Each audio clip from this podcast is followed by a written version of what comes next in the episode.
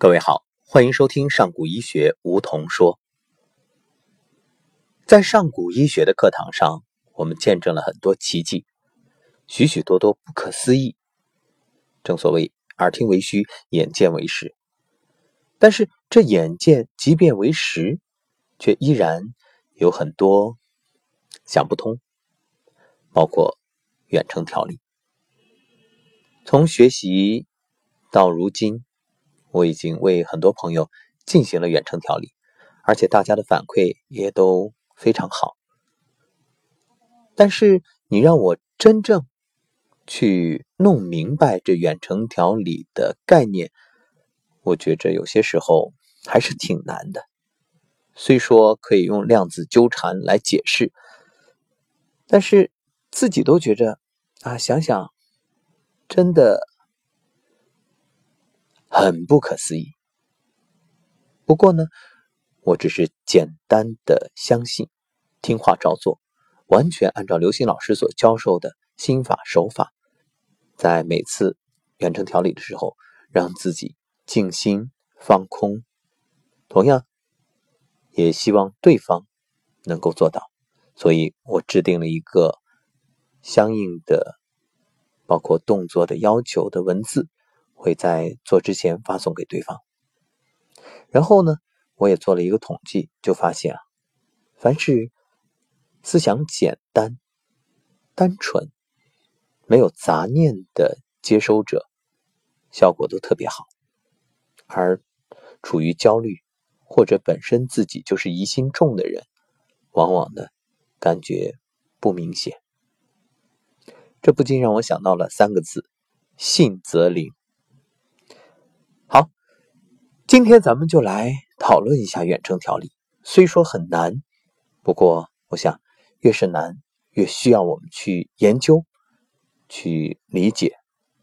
尽管有些时候糊涂医治糊涂病，你也不一定完全要让自己搞得非常明白，但是能够说一些，总归还是好的，对吧？恰好看到了水木然的一篇文章。我就从中选取了一些内容和各位来分享。首先来说人的能量。课堂上，刘星老师曾经给我们讲过人类的三级能量系统：精、气、神。那么，人类的初级能量呢？它是从饮食当中获取的；中级能量是从大脑获取；而高级能量来自于更高等的空间。其实想想，那。就是来自我们的心了。好，我们还是用科学来解释。科学有几个现象，有个词叫共振，这是物理里面的名词。那在声学方面呢，有一个叫共鸣啊，这个理解大家不用我多说，都很简单，对吧？那呃，共振，我们曾经听过故事，一队士兵踏上桥，呃，结果因为步伐特别整齐，桥塌了。这就是让桥和他们形成了共振，而共鸣呢，高山流水遇知音啊，这些历史典故都已经让我们能够真正理解，就是你同气相求嘛。那下面说的是最新的发现——量子纠缠。说是最新，其实也已经有一段时间了，而且中国也发射了世界上第一枚量子卫星。二零一六年八月十六号，中国造的量子卫星墨子号发射成功。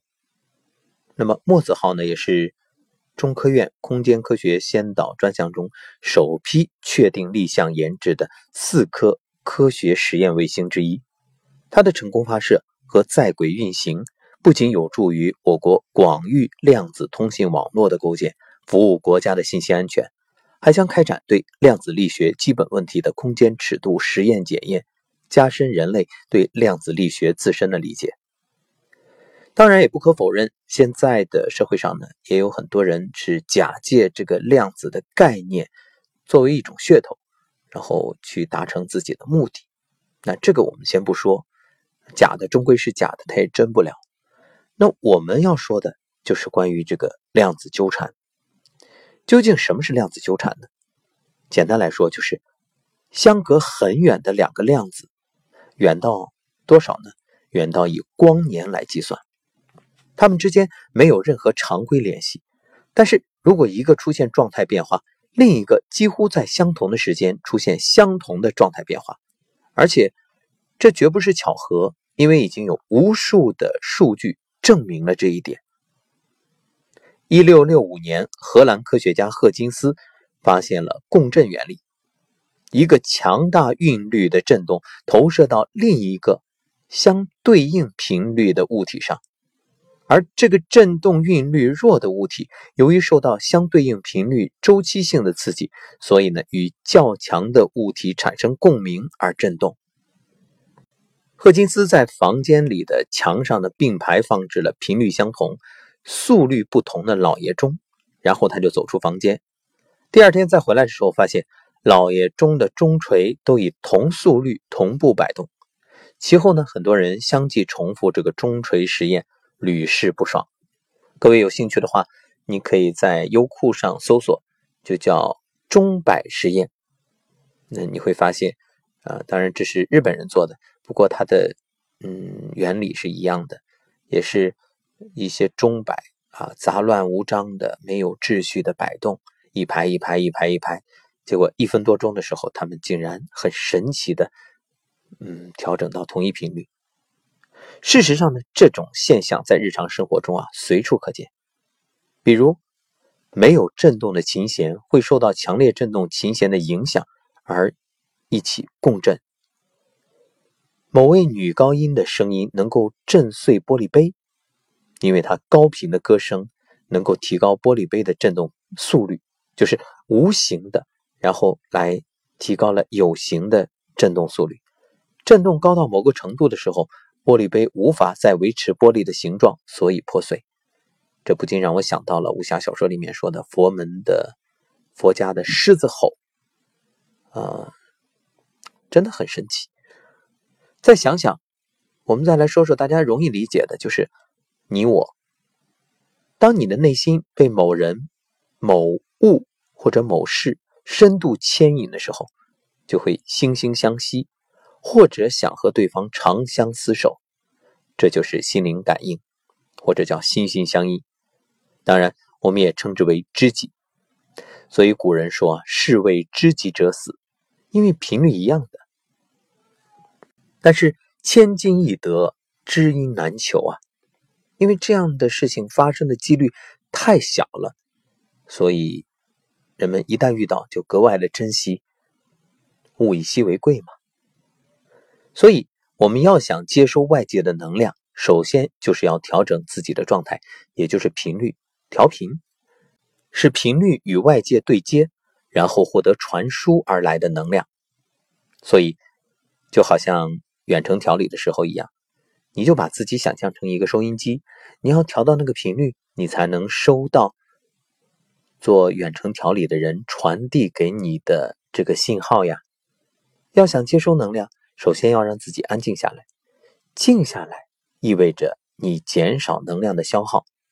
比如道家所讲的虚极静笃，只有虚才能从太空宇宙中吸收能量，而静的最高境界就是让自己无限的趋于虚无，这样能量才能够流进来。也正如课堂上刘星老师所说的，低位接收态，把自己放低，放空。说起来容易，那究竟该怎么做呢？我们来打个比方啊，嗯，就好像问你一个问题：一滴水如何能永恒？如何能永存？有人会说把它冻起来啊，也有人会说我把它这个想个办法藏起来。但其实最简单的方法就是让这滴水融入大海。其实人也是一样。最高层次的安静，就是让自己融进万物运转的时空循环里。正所谓天人合一，其实就是告诉你，大到宇宙天体运行，小到人体五脏六腑运行逻辑，其实都是一样的。这就是我们所说的道。对于很多悟道修行的人来说，打坐、苦思、冥想，包括站桩，其实所有这些的本质，都是在调整人体的。运行状态，使身体的运行秩序与外界的宇宙天体达到一致，然后呢，你就变成了宇宙天体在世间的一个投影，然后忘我无我。事实上，我们的祖先非常智慧，早就发现了这一点。比如《黄帝内经》研究的就是人体的运作原理，利用的呢是金木水火土相生相克的原理。实际上，太阳系的金星、木星、水星、火星、土星的运转，与人体五脏六腑的协作，本质来说都是一样的，所以它完全是相应的，天人相应嘛。再比如，人们常说的体内的小周天，呃，可能有人觉得在武侠小说里看过，感觉特别玄妙。实际上，它代表的就是月球围绕地球运转这一系统。而人的脊椎二十四节，随着身体循环，每个骨节都发生相应的感应。那根据这些微妙的变化，古人就体会到了一个周期应有的变化节点。所以呢，把农历的一年啊分成了二十四节气。你看，二十四节气原来对应的就是我们的二十四个脊椎呀。所以人身上每一点，其实在宇宙中都有着对应点。通过反观与内视。所有的星系其实都可以在人体找到相对应的位置，比如五脏之中的二十八星宿，命门之中的银河系等等等等。那么我们平时打坐也好，站桩也好，静心的本质就是不断的提高自己与自然的共融，这种共生的能力，最终达到天人合一的境界。包括佛家的禅修。禅定也都是让大脑和身心细胞处于高度安静的状态。这时，大脑就像超导体一样，心呢就是整个世界。当你充满欢喜心、慈悲心、包容心的时候，时空的正能量源源不断的流入你的身体。当你发善心善愿的时候，瞬间就可以得到无限的能量。所以，人啊，一旦到了这个境界，自然能够产生敬天爱人、爱护众生的仁慈。这其实也说明了很多人的成功，它的原因，因为他们的内心蕴藏着无穷的智慧，心念一动就会调动大量的能量来帮助，帮助他完成想要完成的事业。所谓的高僧大德，包括我们常讲的这个大能量，所以叫什么呢？叫人有善念，天必佑之。就是这个道理。其实，无论是科学家、政治家、商人或者明星，你看这些成功人士，他都是有自己的信仰的。那之所以能够成功，往往都是来自瞬间的灵感。而人类的很多重大发明，其实也都是来自灵感。而灵感的本质是来自时空的能量。所以，善心和安静会赋予一个人无限的能量。我们举个例子，比如乔布斯，他就有禅宗的经历。他从小就喜爱研究东方神秘主义哲学，禅修不仅让他戒了毒，丢掉了刚愎自用的性格，而且还让他成为天才。他慧眼独具的战略思考，艺术唯美的产品设计，其实恰恰就来自每日坐禅带来的正能量。对于你我普通人来说，我们一定要深刻的意识到。自己的体内都蕴含着无限强大的能量，也就是本自具足。所以，看一看你的人生，看一看你所处的环境，看看你的过去与未来。其实，我们所处的这个时代，人类已经整体提升，物质财富不再是人类的终极目标。从物质世界获取满足的时代已经过去了。所以，当你去医院，用物质的方式来寻求去治疗病的时候，你会发现徒劳无功，病治不了，也治不好，而且不仅治不好，很多病还越来越多。所以这就意味着，我们应该从精神当中去获取能量，去获得某种真正疗愈自己的能力。简而言之，你就是自己最好的医生。这就是为什么课堂上刘星老师带着大家在上古医学《黄帝内经健康大讲堂》里学习，绝不是为你治病，不是解决你当下的问题，而是真正让你能够学会如何自己给自己治病，不是依赖于课堂。当你明白了这一点，也就懂得了为什么课堂的开始会放音频醒来。真的，我们都需要醒来。我们也相信未来会有越来越多的人通过探求生命本质，获取改变世界的能量，让世界变得更好。这就是我们常说的“求人不如求己”。其实，万物都有能量。万物皆有灵，只不过呢，无形的能量比有形的能量更有威力，更有高层次的力量和功能。所以，当你问这个桌子是不是也有能量啊？你不是说万物都有灵吗？我告诉你，桌子当然也有能量，但是它没有人的这种能量，是因为它没有思维，没有那种无形的能量。因为无形的能量比有形的能量更高。既然万物都有能量。按照能量守恒的原理，能量既不能凭空产生，也不会无故消失，只能从一个物体转移到另一个物体，或者从一种形式转化成另外一种形式。人的体内时刻都在产生着能量，比如身体内部的有形能量，也就是物质能量的传递，它是从分子到分子，从细胞到细胞。同时啊，人体还有一种无形能量往外传递，那就是意识能量。现代物理学最新研究成果已经显示，意识能量的传递可以超越空间限制。最重要的是，无形能量有时候会超越现实世界。这就是我们所讲的量子纠缠，也就是远程调理之所以能够起到很好效果的原因。其实，要想说明世界上的一切物质都可以用能量换算，用爱因斯坦著名的公式。就可以体现，E 等于 mc 平方。那么能量究竟是怎么形成的呢？物质内部的运动和振动，它们产生的。所以小到原子、分子，大到天体运行，都是不断的运动和振动。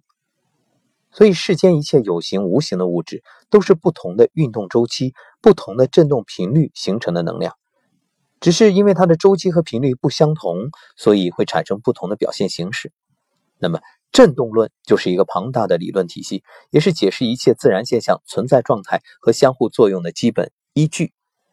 因此，上古医学无论手法、心法，也无论现场调理还是远程调理，其实归根结底都是在增强你的律动，提升你的频率。归结起来就是帮助你提高能量。我们再来看看爱因斯坦的老师，量子物理学家普朗克。他呢有一个公式，当然不如爱因斯坦那么有名了啊。他这个公式呢就是 E 等于 hv，E 呢是能量，h 是一个量子常数，v 是振动频率。所以意识就是振动频率越高，能量就越强。所以频率最高的成为无形的物质，比如思想意识。频率低一点呢，成为有生命的物质，比如人和动物，啊，人当然比动物还要高一点。而频率最低的就成为固体物质，像花草树木、桌子椅子等等。所以还是那句话，万物皆有灵。好，今天关于远程调理、关于量子纠缠、关于能量、关于振动频率，我们就说到这儿。你接受了吗？当你接收到，意味着我们已经同频共振了。上古医学以医入道，这里不只是学医的课堂，其实真正是通过学医，让我们能够走进这里，去研究人生的大道，去了解生命的核心的本质和它的规律以及价值。马上要开始的。内蒙呼和浩特公益课，也期待着更多的内容与各位分享。而随后呢，会从呼和浩特前往丽江，与一千多年的古茶树进行深度的能量链接。所有这些都会在节目当中与各位分享。好，感谢收听本期节目，我是梧桐，下期节目再会。